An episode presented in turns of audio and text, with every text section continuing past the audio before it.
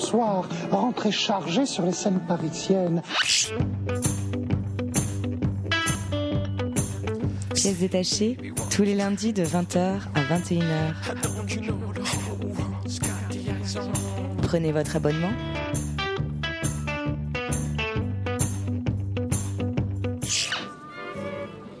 Vous voyez que, que Jack est emballé. Il est 20h, passé d'une minute sur Radio Campus Paris. Vous arrivez dans Pièces détachées, votre émission consacrée à l'actualité des arts vivants en Ile-de-France. Bonsoir à toutes, bonsoir à tous.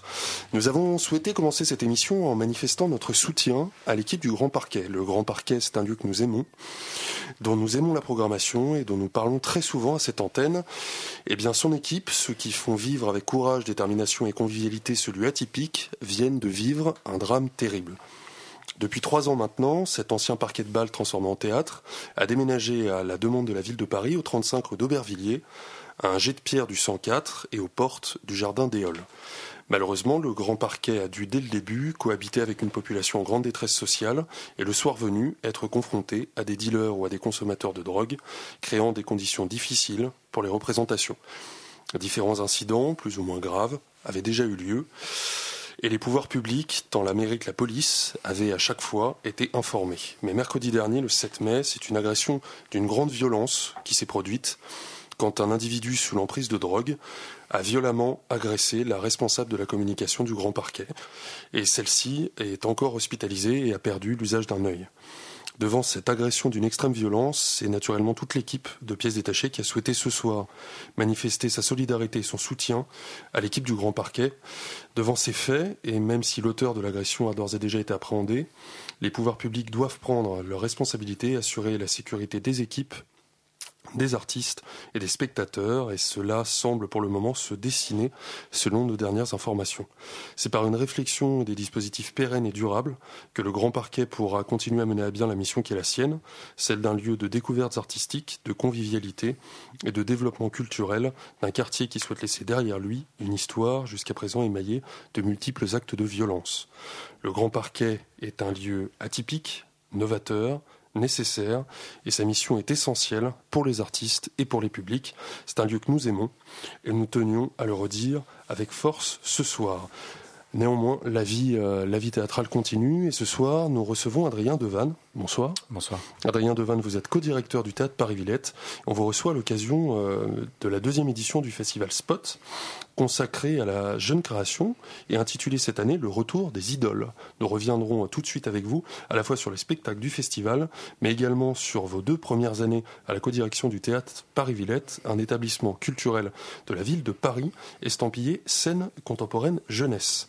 Dans la deuxième partie de l'émission, lors de notre tour de table de l'actualité théâtrale, on parlera ce soir de deux générations, trois chorégraphies d'Ophé Schechter qui sont présentées au Théâtre des Abbesses jusqu'au 20 mai, de Lightbird, une chorégraphie de Luc Petton qui est présentée au Théâtre National de Chaillot jusqu'au 13 mai, et de Georges Kaplan, un spectacle écrit et mis en scène par Frédéric Zontag, c'est présenté au Théâtre de la Tempête et c'est jusqu'au 7 juin.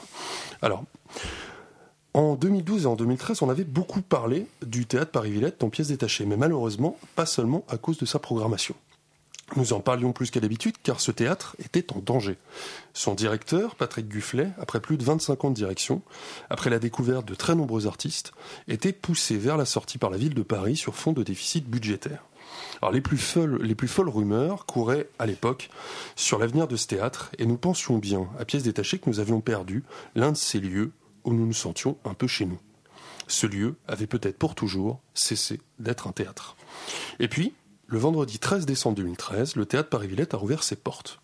En juin 2013, deux co-directeurs avaient été nommés, Valérie Dassonville et Adrien Devanne, mais nous étions restés sceptiques. Et puis, nous avons été intrigués, étonnés et séduits par une programmation à la fois joyeuse et exigeante. La deuxième édition du festival Spot, festival consacré à la jeune création, a débuté la semaine dernière au théâtre Paris-Villette, et ça nous a paru être le bon moment pour vous recevoir pour la première fois, Adrien Devanne. La première question que je voudrais vous poser est toute simple. Est-ce que c'est Valérie Dassonville et vous qui êtes venus toquer à la porte de la mairie de Paris avec ce projet de théâtre jeunesse qui n'en est pas vraiment un Ou est-ce qu'ils avaient déjà leur petite idée quand vous êtes arrivé sur ce que le TPV devait devenir? Alors déjà, merci beaucoup pour votre invitation. Euh, non, je crois qu'il n'y avait pas d'idée. Je crois que c'est un peu ce que vous avez dit, c'est-à-dire que c'est un théâtre qui avait une histoire très forte et que la question s'est posée à, la fin de, l'exploitation de l'équipe précédente de se dire voilà quel projet peut se développer là? La Villette, c'est aussi un espace qui a énormément changé euh, entre il y a 25 ans et aujourd'hui. Qu'est-ce qui est pertinent? Qu'est-ce qui est pertinent dans le paysage parisien? Et euh, la ville de Paris a passé un appel à projet. Nombreux, je crois, avoir répondu, chacun avec son analyse de la situation, chacun avec euh, son désir du lieu, ses projets, son histoire. Et donc euh, Valérie Dassonville et moi-même, nous, on, est partis sur euh, cette proposition d'une scène contemporaine jeunesse. Et à ce moment-là, vous aviez déjà des premières idées de, programmation, des artistes que vous aviez rencontrés dans vos, dans vos directions précédentes Oui, en fait, c'est surtout que moi je crois qu'à un moment, le projet des lieux, c'est c'est souvent, pour ne pas dire toujours, le reflet de l'évolution des artistes. C'est-à-dire que c'est dans l'autre sens que ça se fait. Nous, le projet, il s'est fait bien sûr de notre propre histoire et de ce qu'on aimait, des artistes qu'on connaissait, des, liens qu'on avait pu tisser. Mais euh, la réflexion qu'on a pu se faire sur euh, ce que vous dites, un, théâtre jeunesse qui n'en est pas tout à fait un, en tout cas pas dans le sens ancien euh, des théâtres qu'on disait pour l'enfance et la jeunesse, c'est aussi parce que nous, chez des artistes euh, nombreux, d'ailleurs, qui sont ceux qu'on a accueillis dans les premiers mois, dans, enfin, dans cette première année et demie, euh, on, constatait une évolution de ce rapport au public jeune et que ça, ça avait changé, qu'on se disait, tiens, il n'y a pas de lieu qui reflète ce changement-là. Et euh, c'est une chose qui manque et que s'il y a un emplacement idéal pour ça, c'est bien la Villette, qui est un espace quand même qui, un des rares espaces à avoir aussi bien réussi le mélange entre à la fois d'être un lieu populaire, un lieu intergénérationnel, très mélangé en, population, et en même temps un lieu avec une exigence artistique extrêmement forte. Et ça, c'est pas si courant. Et euh, mais qu'est-ce que vous entendez exactement par jeune? Comment est-ce que vous vous le définissez cet adjectif? Ouais. Euh, alors on le définit pas uniquement comme une question d'année de naissance. Souvent quand on dit public jeune, on pense public enfant. Oui, Or euh, il y a des gens qui ont 20 ans qui se sentent extrêmement jeunes, même parfois des gens qui en ont beaucoup plus. non, on pense peut-être jeune dans sa pratique de spectateur. Alors bien sûr, ça euh, prend tout ce qu'on appelle le tout public, c'est-à-dire euh, aussi des spectacles qui sont accessibles à des publics enfants, des publics adolescents, mais aussi tout ce qui va être euh, vraiment la, enfin, la jeunesse dans son sens le plus presque sémantique, les étudiants, les, gens qui ont 20 ans, mais aussi les jeunes artistes. Et peut-être de façon plus large de se dire que un spectateur qui a 60 ans, qui a jamais mis les pieds dans un théâtre, a, beau ne pas être un jeune homme, il n'en reste pas moins un jeune spectateur.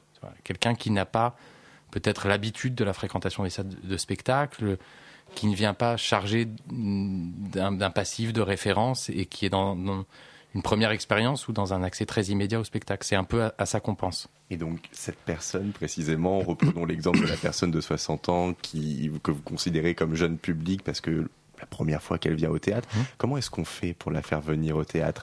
On fait venir des têtes d'affiche. Vous avez fait venir par exemple Fabrice Lucchini avec Poésie. Mmh. Euh, dans le domaine de la danse, Jean-Claude Galota avec L'enfance de ma mam. Euh, c'est un moyen par exemple de les faire venir Non, je pense pas que ce soit. Enfin, en tout cas, c'est pas comme ça que nous on a réfléchi la programmation. Je crois que d'abord euh, l'intergénérationnel est est, un levier pour ça. C'est-à-dire que vous avez des, adultes qui ont 60 ans, qui sont jamais allés au théâtre et qui y vont parce que euh, ils accompagnent des enfants. Euh, soit leurs enfants, ils se disent bon bah j'amène, je suis juste accompagnant.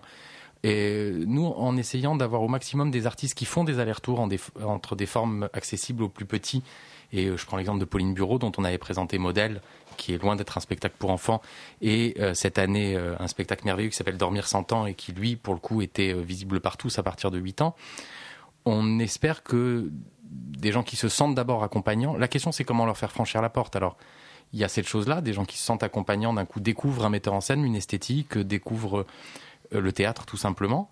Il y a aussi tout un travail d'action artistique, tout un travail de lien avec le territoire, que ce soit en lien avec le, tissu associatif, qui permet euh, cette circulation. Ensuite, je crois que c'est euh, oui, c'est à travers la programmation, c'est à travers euh, la recherche qu'on a d'essayer de faire circuler les publics et se croiser. C'est plus. Euh, on recevait il y a quelques semaines Lazare Verson Macarel, qui, est, qui, est, un artiste que vous accompagnez beaucoup euh, au théâtre Paris-Villette. Et on avait la discussion avec lui de cette notion d'ambassadeur finalement du théâtre, d'avoir la volonté de présenter, de présenter des spectacles à un public qui n'a pas forcément l'habitude du théâtre, qui s'en fait parfois une idée préconçue, une idée peut-être fausse, et donc euh, la responsabilité euh, est assez importante pour un lieu qui s'estampille jeunesse, justement d'avoir euh, d'avoir cette cette volonté de faire découvrir quelque chose qui fera aimer la discipline dans son entier, qui fera aimer tous les gestes artistiques. Et je ressens ça beaucoup dans votre programmation. Je pense évidemment au spectacle donc de Lazare Arson Macaral, mais je pense aussi à la dernière création de Laurent Gutmann, adapté du Prince de Machiavel que vous aviez programmé en, en début de saison. C'est une, une volonté que vous avez d'être justement un peu les ambassadeurs du théâtre auprès de ce public qui n'en est qui n'y est pas Oui, en tout cas, on aura peut-être l'occasion d'en reparler sur les jeunes artistes. Nous, notre, notre, désir, c'est de construire des escaliers. C'est-à-dire qu'on on essaye d'être au maximum, une première marche, une deuxième marche, mais d'avoir d'abord un point de contact, un point de rencontre, et de se dire, voilà, il faut qu'à un moment donné, les gens qui viennent là, euh, que ce soit, je vous, dis, en public euh, accompagné, individuel, euh, via tout un travail d'action artistique ou, ou seul, entre amis, il y a une rencontre qui se fasse avec voilà cette forme un peu particulière qu'est le théâtre, où les gens s'installent tous en face, regardent euh, quelque chose qui se passe devant eux, et que cette rencontre, elle, porte en germe un désir d'y retourner. Et que oui, c'est vraiment une question d'escalier. C'est-à-dire de, comment Laurent Gutmann, c'était un bon exemple, puisqu'effectivement, on a présenté le prince, et juste derrière, on a présenté le petit poussé qui, présente, voilà, qui était aussi une de ses créations en espérant que d'une manière ou d'une autre, en fait, on essaye peut-être plus de, présenter des artistes et de créer. On sait qu'à partir du moment où un spectateur crée un lien avec un artiste, euh, il va d'abord le suivre lui, découvrir aussi le plaisir d'un spectacle, puis d'un autre, puis d'en aimer un, puis d'en aimer un peu moins un autre, et un, un esprit critique, et que à ce moment-là, ensuite, viendront d'autres artistes, viendront d'autres formes de représentation. Donc, il y a une envie aussi de fidélité à des artistes pour ça. Mais je trouve qu'un metteur en scène qui est très emblématique de ça et très lié au Paris Villette, c'est Joël Pomera. C'est-à-dire que Joël Pomera, je suis sûr qu'il y a des gens qui sont allés voir Cendrillon de Joël Pomera en se disant euh, c'est Cendrillon, euh, j'amène mon fils, ma fille, parce que j'ai envie, il faut que leur faire une sortie, et c'est Cendrillon, et qui ont, euh, au même titre que leurs enfants, eu eux-mêmes un choc artistique, esthétique, et sans doute qui, euh, seuls, sans leurs enfants, sont allés voir la réunification des deux Corées, ou Cercle Fiction, ou d'autres spectacles de Joël Pomera. Et que cette chose-là, pour moi, elle est d'abord quelque chose qui, depuis 10 ans ou 20 ans, euh, est en germe chez les artistes. Vous parliez de Lazare Herson Macarel, c'est-à-dire que qui se posent des questions sur euh, l'accessibilité de leurs œuvres, sur euh, la manière dont, euh, sur le lien avec le public, d'une façon un peu différente, je crois, euh, d'une autre génération.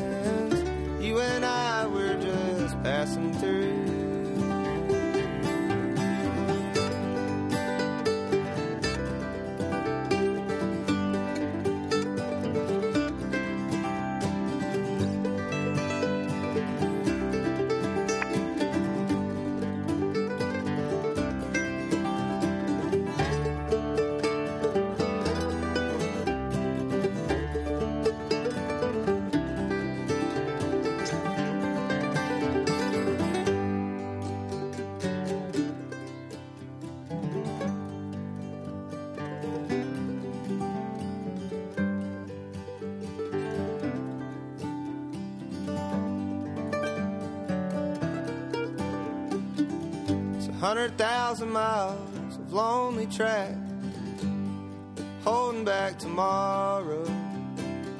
Someday I'll hop along and ride it home.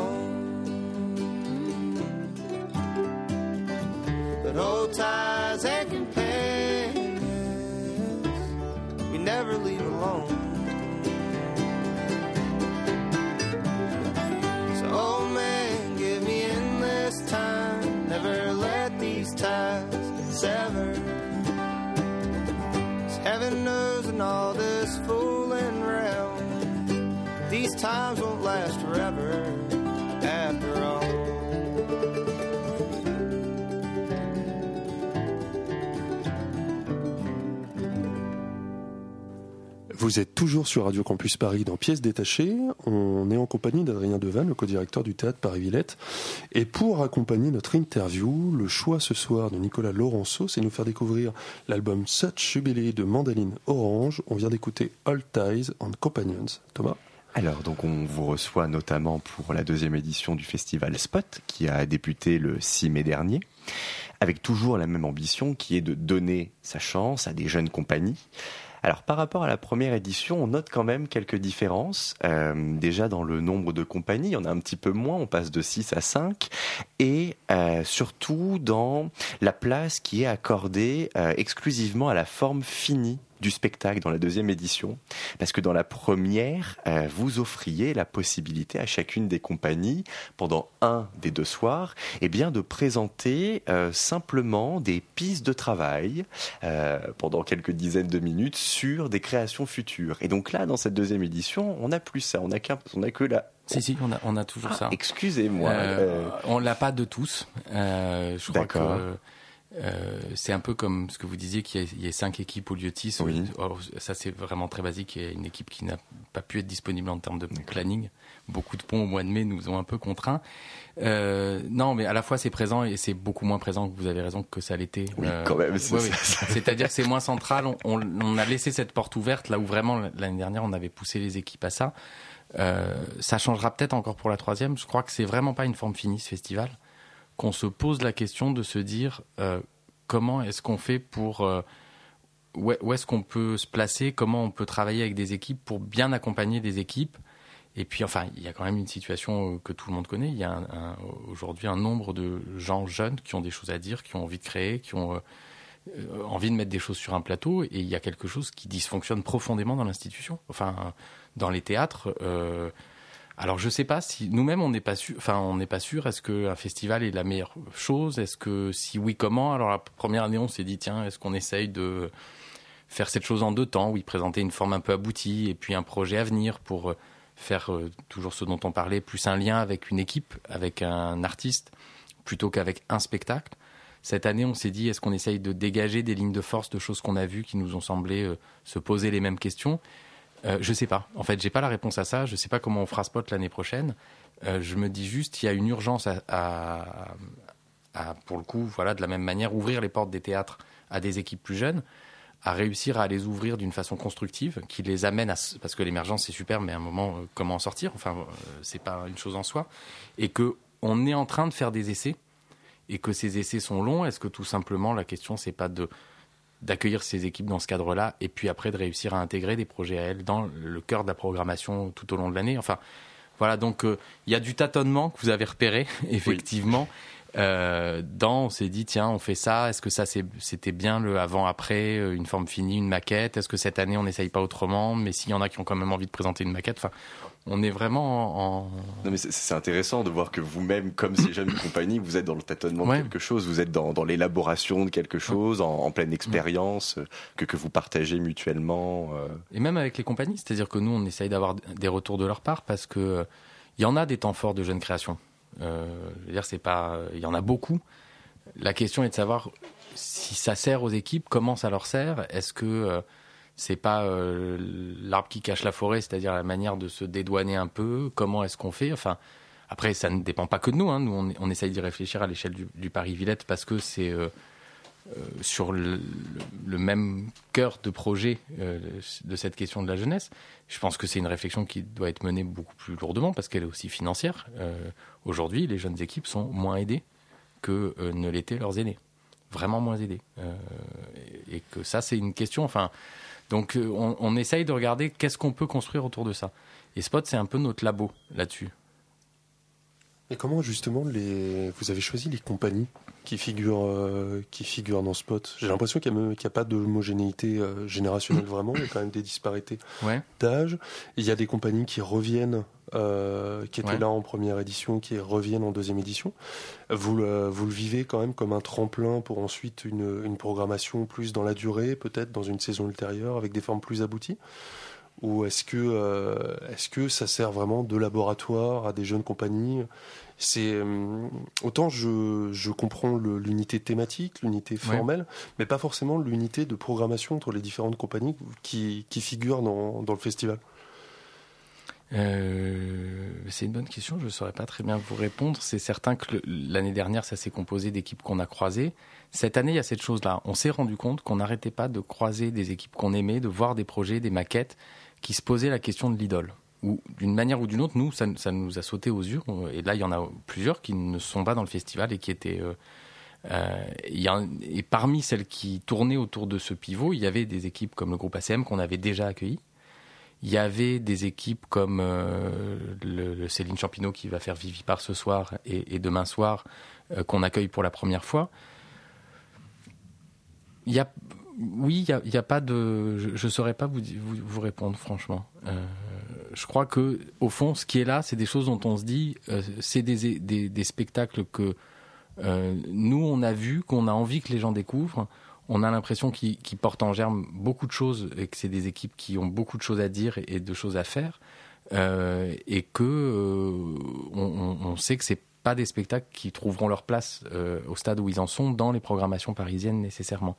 Et que nous, c'est aussi, c'est très bête, mais c'est aussi pour nous l'occasion de rencontrer des équipes euh, et l'occasion de, de parce que c'est un lieu qui se vit, le théâtre, de voir comment on vit avec eux le temps de, de ce festival, euh, comment la rencontre avec le public se, se déroule, voilà.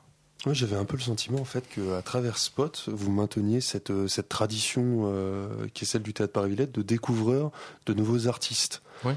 Mais que, euh, mais que dans un environnement financier beaucoup plus contraint que ce qui pouvait être auparavant, bah vous étiez, euh, vous étiez dans un soutien qui était, qui était différent, qui n'était pas forcément un soutien financier en termes de participation financière à une production, mais plus, mais plus d'accompagnement, de, euh, de résidence, de, de conseils, de, comment dire, d'apport, d'amener à des euh, à des jeunes compagnies le public que euh, que le théâtre Paris-Villette se construit, leur euh, leur enseigner entre guillemets un certain rapport au public.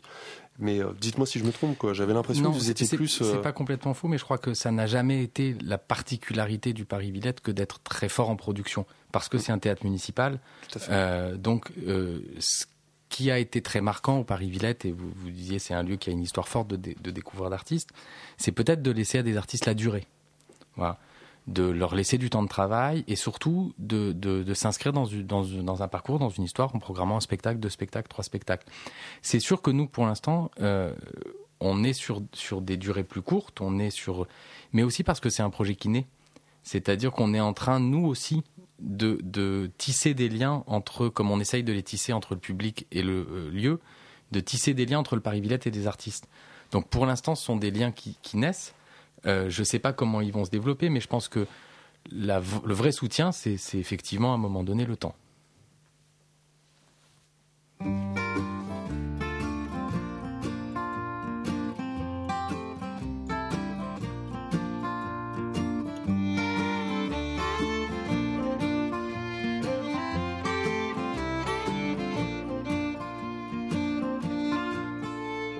Excuses are useless.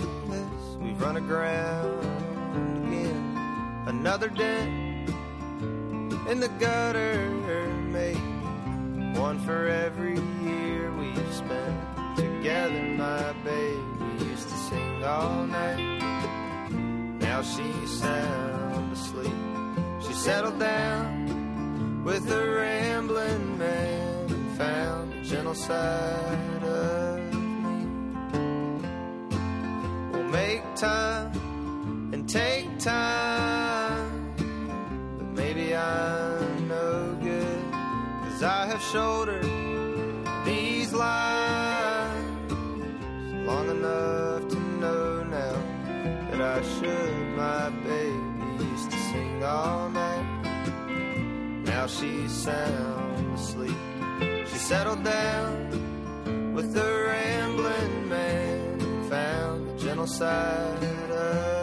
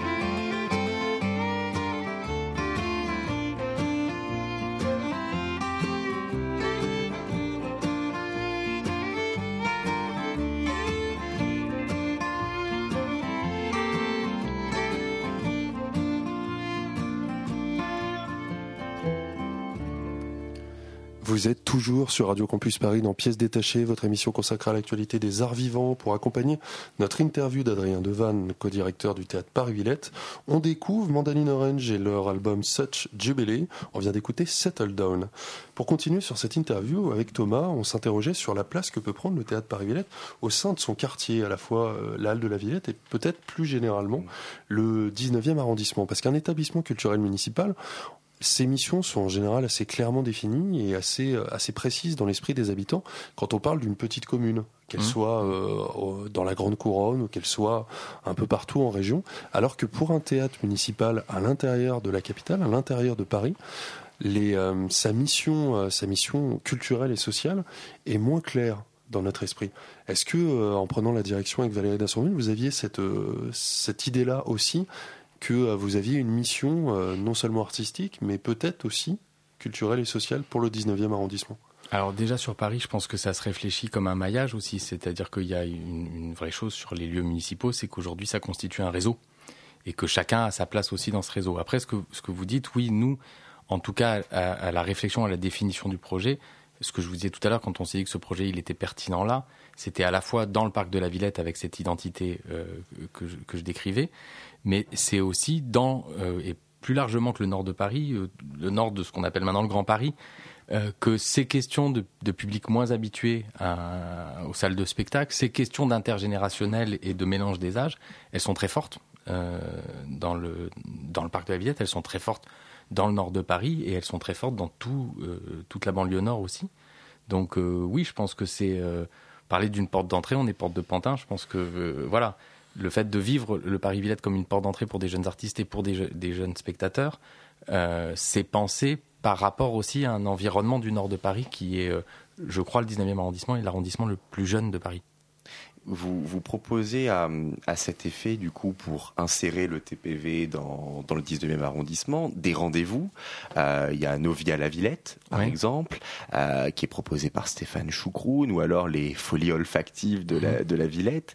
Euh, Est-ce que vous pouvez déjà mesurer des résultats depuis plus d'un an et demi euh, par rapport à ce type d'initiative, justement euh, quel, euh, Est-ce que ça fait venir les gens du quartier au TPV Quelle relation, du coup, vous commencez à tisser avec cet environnement-là?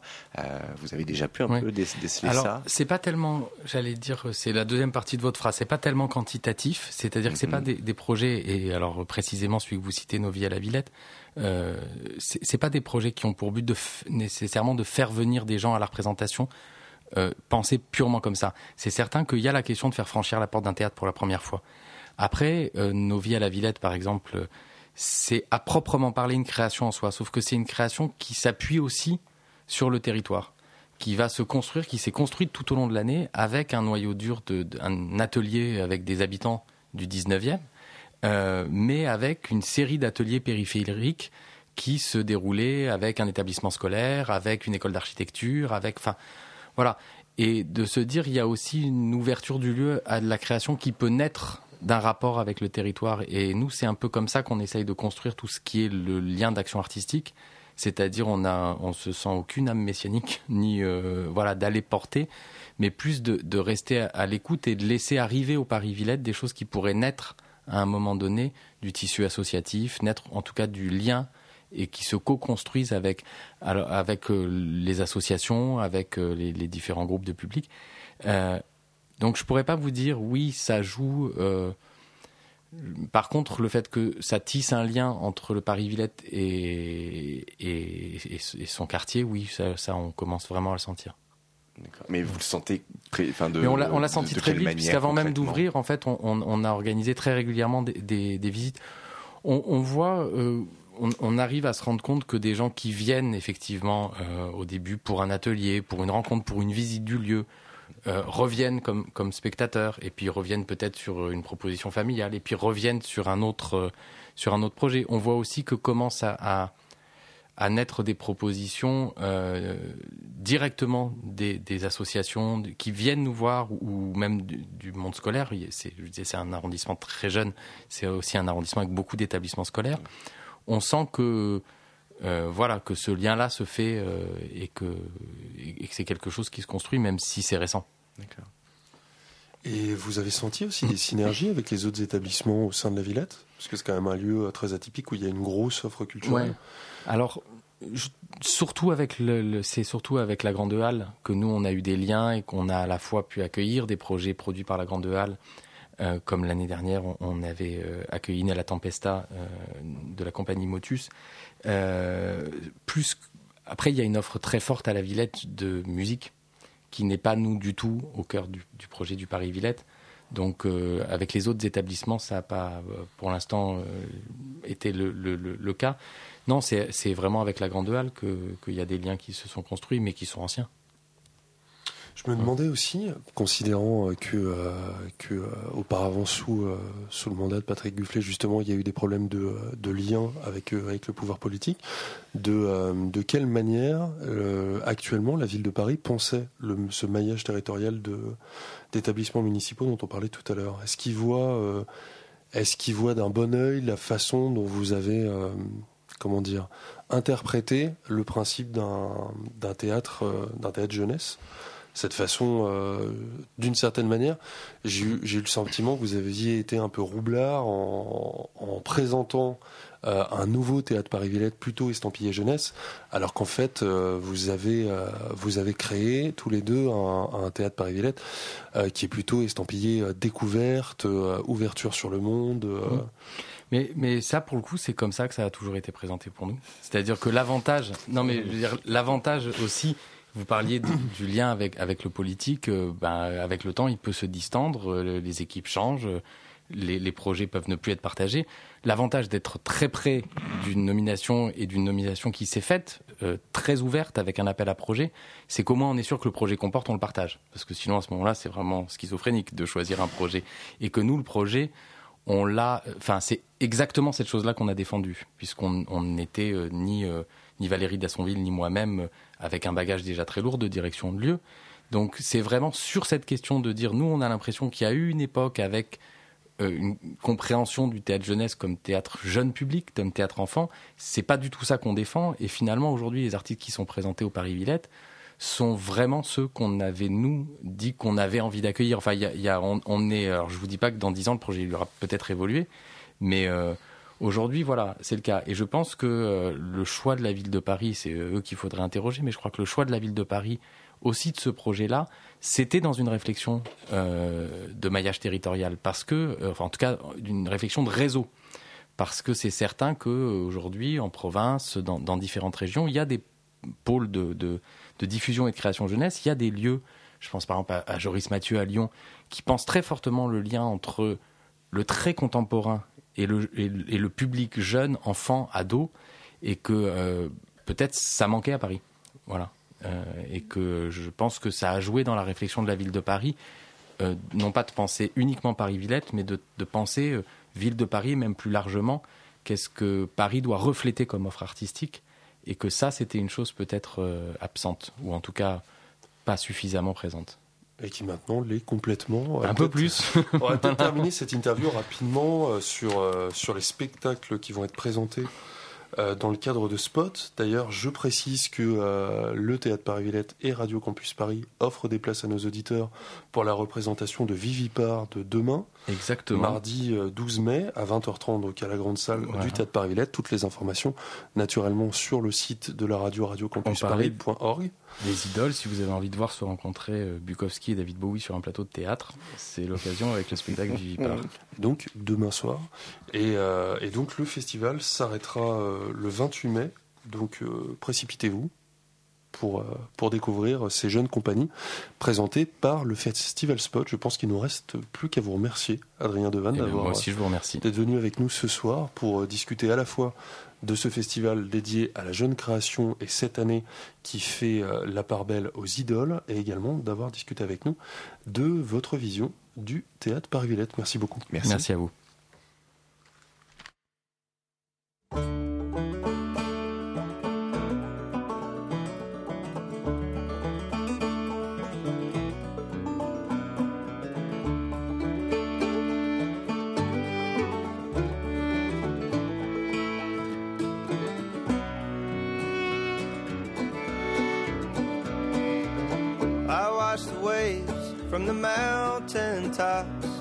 Rock slides through the clouds. 'Cause this whole world is gonna shake someday, and I'll be somewhere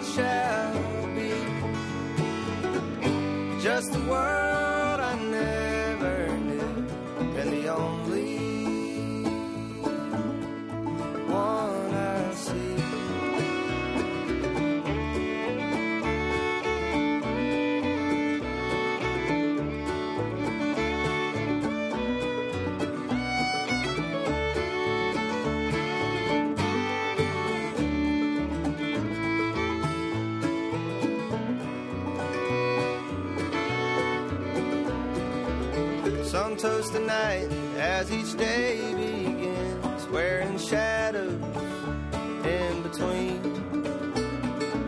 But I close my eyes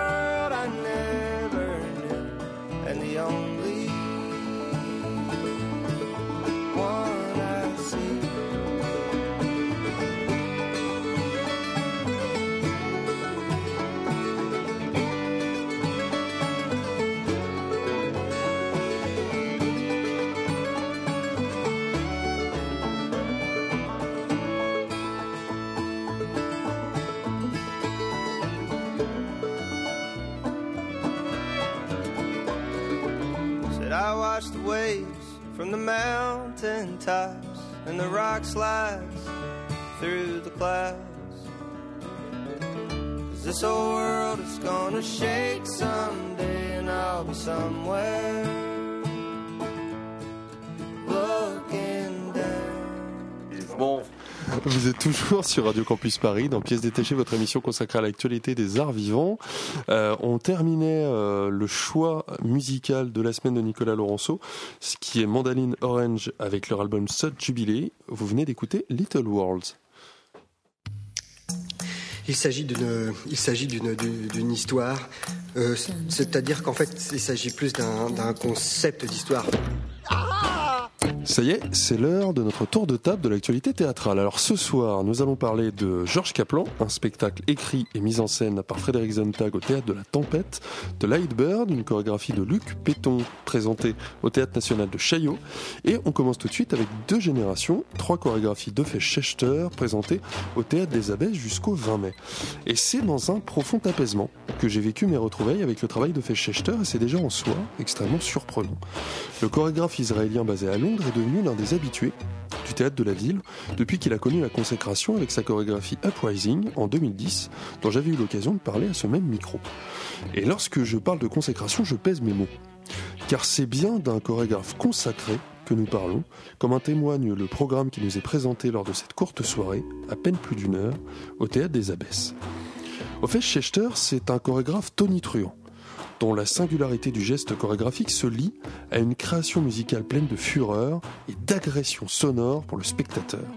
Il est d'autant plus surprenant alors de découvrir ces trois courtes pièces plutôt douces, ces deux premières créations, d'abord Culte, qui date de 2004, et Fragment, qui date de 2003, et ensuite une nouveauté, Disappearing Act.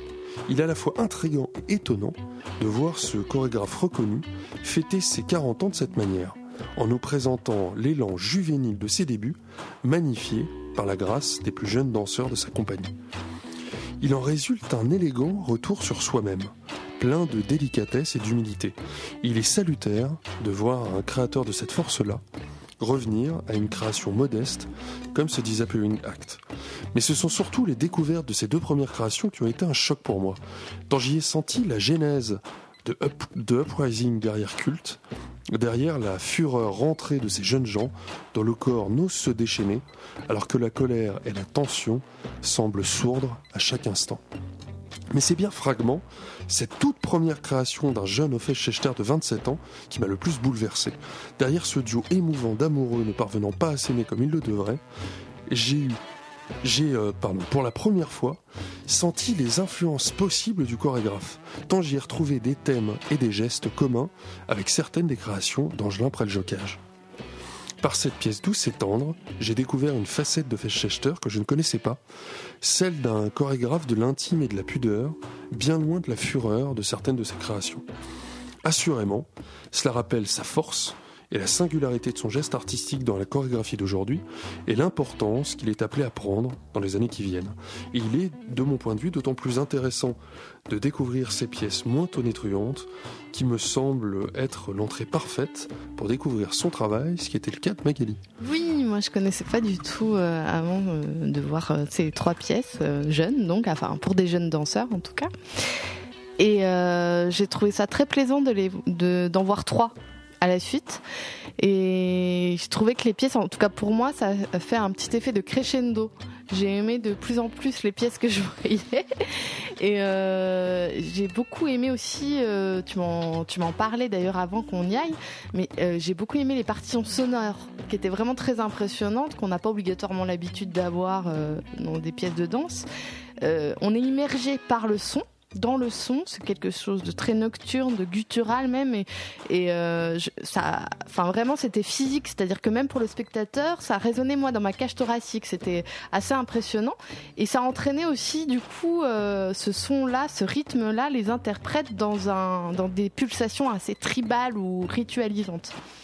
Et vraiment, j'étais impressionnée par la vitalité de ces jeunes corps, euh, tout en tension et en muscles. Non, mais c'est vrai, c'était c'était beau, c'était c'était impressionnant. Ils sont ils sont vraiment très très forts et ils se démembraient aussi comme des pantins un peu désarticulés. On avait l'impression à un moment donné d'un monde très terrien ou aquatique qui nageait avec le plateau et rarement aérien. Je trouvais qu'ils étaient rarement dans les airs.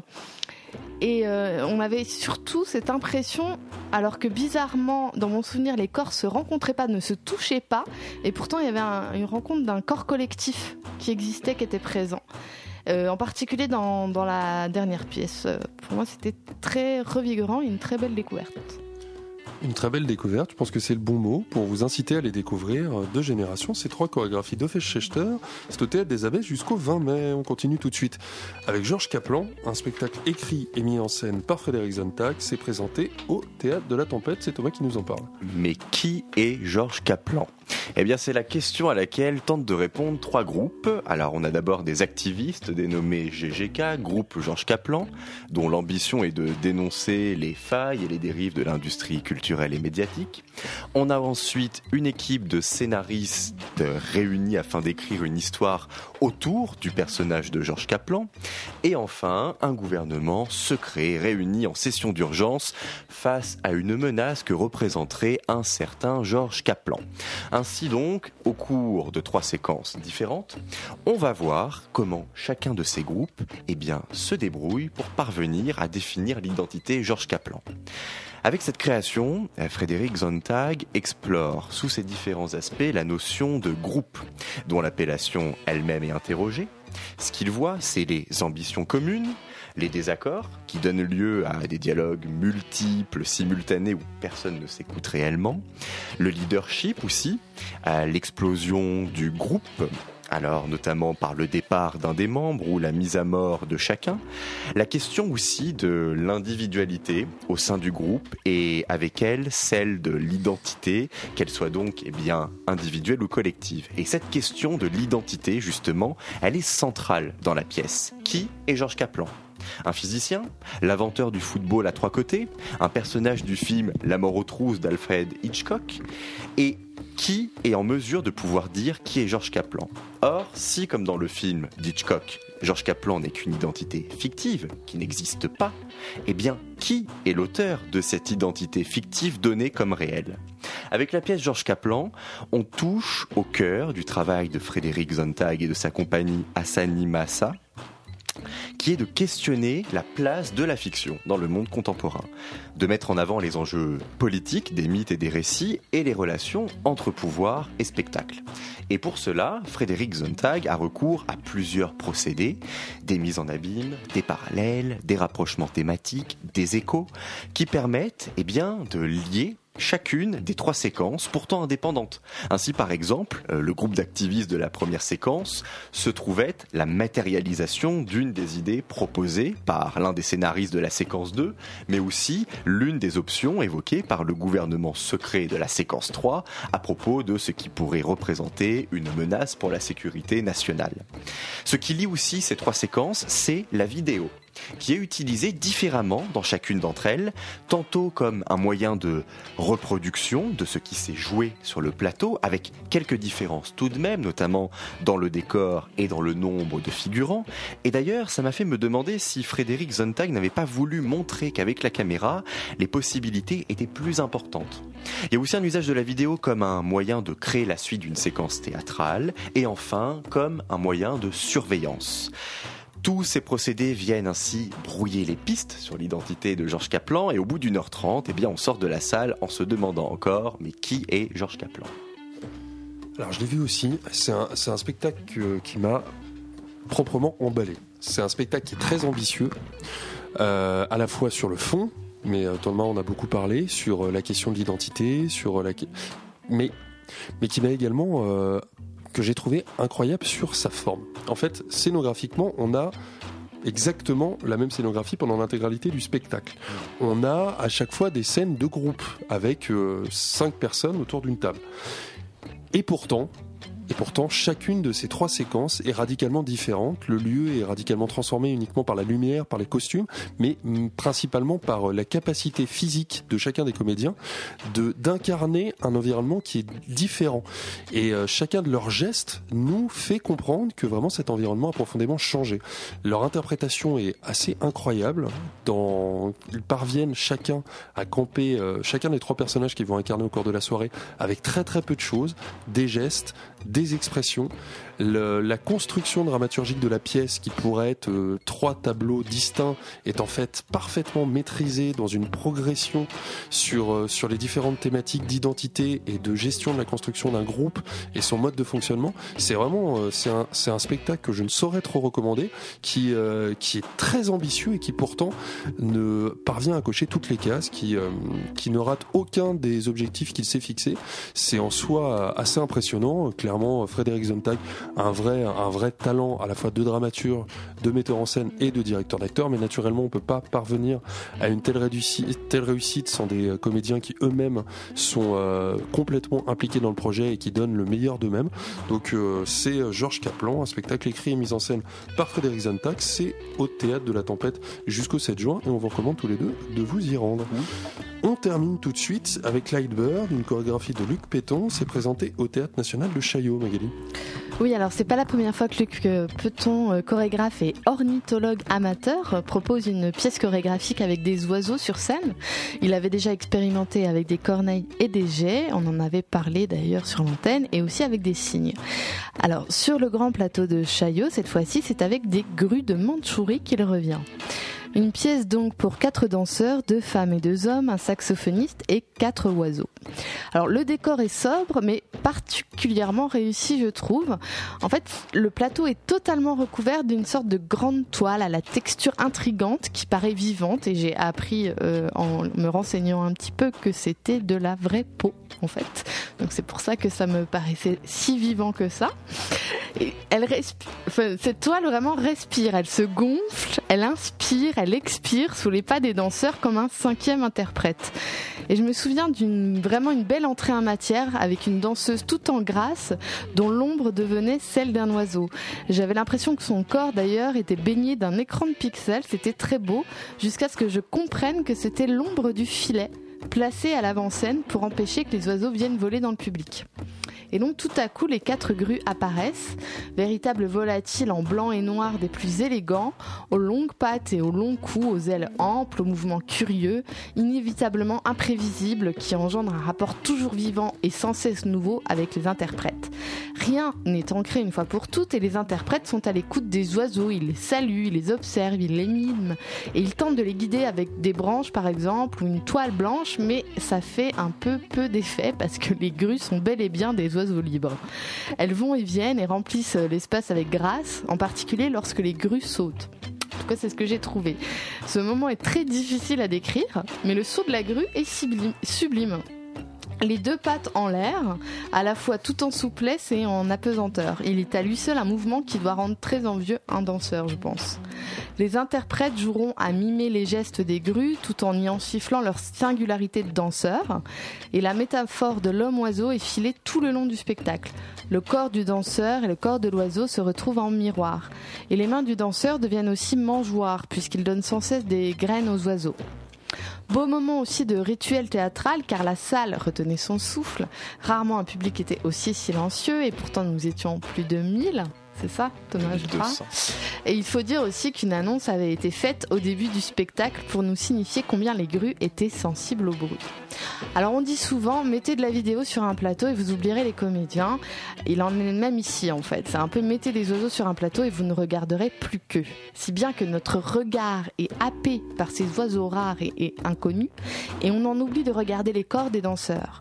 Et lorsque l'on revient à eux, on s'aperçoit qu'ils peinent à improviser avec les oiseaux qui n'en font qu'à leur tête.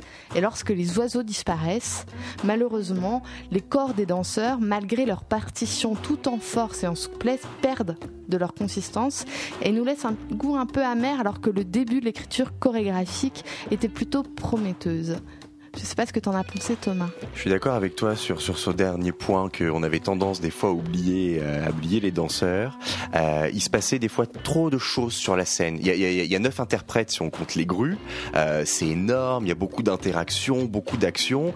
Et des fois, on sait plus trop où donner de la tête, je savais plus trop quoi regarder. Effectivement, je me rendais compte que je loupais soit la réaction d'une grue, soit l'évolution du mouvement chorégraphique. Et que j'arrivais qu'à la fin, j'arrivais qu'au résultat. Je me disais, mais qu'est-ce qui s'est passé pour que j'arrive à, à avoir que simplement ce résultat Donc c'était un peu, un peu frustrant en tant que, que spectateur. J'étais aussi déçu euh, du du, du, du manque d'interaction entre les grues et les interprètes. Euh, je m'attendais à quelque chose quand même d'un peu plus fusionnel, d'un mouvement, euh, comme dans l'un des précédents spectacles de Luc Peton, hein, la, la, Confidence des oiseaux, par exemple. Euh, et mais néanmoins, j'ai quand même vraiment apprécié la diversité qui était donnée à voir sur le plateau. Une diversité quant à la nature des êtres vivants. On a des humains et des grues de Mandchourie. Diversité des âges, quelques années pour les grues jusqu'à 19, 58 ans pour les interprètes. Diversité de culture aussi, l'Occident asiatique et l'Orient. Euh, de formation, on a des chorégraphes et des musiciens, un musicien. Euh, donc voilà, donc j'ai vraiment aimé voir toute cette diversité évoluer dans un même espace, la manière dont elle communique, dont elle s'apprivoise, et j'ai trouvé ça, ça, bien aussi de, laisser les grues évoluer en, en totale autonomie, euh, de pas par exemple venir leur venir en aide si elles pouvaient éprouver des difficultés. Par exemple, au bout d'un moment, on a une grue qui s'amuse avec un bout de bois et puis pas de chance pour elle, elle le coince dans le filet de protection entre le public et les spectateurs et on sent qu'elle est en vraie peine et, et non personne vient l'aider et bon ben voilà on la laisse se débrouiller avec ça. Donc c'est Lightburn, une chorégraphie de Luc Péton, c'est présenté au Théâtre National de Chaillot jusqu'au 13 mai. Et nous on arrive tranquillement à la fin de cette émission dans un studio euh, où la chaleur estivale commence déjà à se faire sentir, bien que nous ne soyons que le 11 mai. Je vous rappelle que nous avons reçu ce soir Adrien Devanne, co-directeur du Théâtre Paris-Villette, à l'occasion de la deuxième édition du festival Spot, consacré à la jeune création et intitulé cette année Le retour des idoles. Je vous signale également que le Théâtre Paris-Villette et Radio Campus Paris offrent des invitations pour le spectacle Vivipar demain, le mardi 12 mai à 20h30. Toutes les informations sur le site de la radio Lors de la deuxième partie de l'émission, dans notre tour de table de l'actualité théâtrale, nous avons parlé ce soir de deux générations, trois chorégraphies de Fesch Schechter présentées au Théâtre des Abbés jusqu'au 20 mai, de Georges Kaplan, un spectacle écrit et mis en scène par Frédéric Zontag, qui est présenté au Théâtre de la Tempête jusqu'au 7 juin, et on parlait à l'instant de Lightbird, une chorégraphie de Luc Péton, qui est présentée au Théâtre National de Chaillot jusqu'au 13 mai, et j'aperçois nos camarades du Gonzaï Club. Bonsoir. Oui, salut tout le monde. Salut, salut. Alors, le programme Alors, du Gonzaï ce soir, ce soir, Nous allons parler littérature, contrairement à nos habitudes. Enfin, parfois on a des invités littéraires. Et nous allons parler d'un pamphlet qui sort, qui s'appelle, le titre dit tout, Suffirait-il d'aller gifler Jean d'Ormesson pour arranger un peu la gueule de la littérature française? On reçoit donc l'auteur de ce pamphlet, Romaric Sangars. C'est un joli programme. Donc à suivre sur Radio Campus Paris. Nous, pièces détachées, a été préparée et présentée ce soir par Xavier Henry, avec la complicité de Magali Capone Lucchesi et Thomas Silla. Une émission réalisée par Nicolas Laurenceau. Bonne soirée à tous, naturellement sur Radio Campus Paris. Et nous, on vous retrouve la semaine prochaine, même heure, même lieu. Bonne soirée à tous.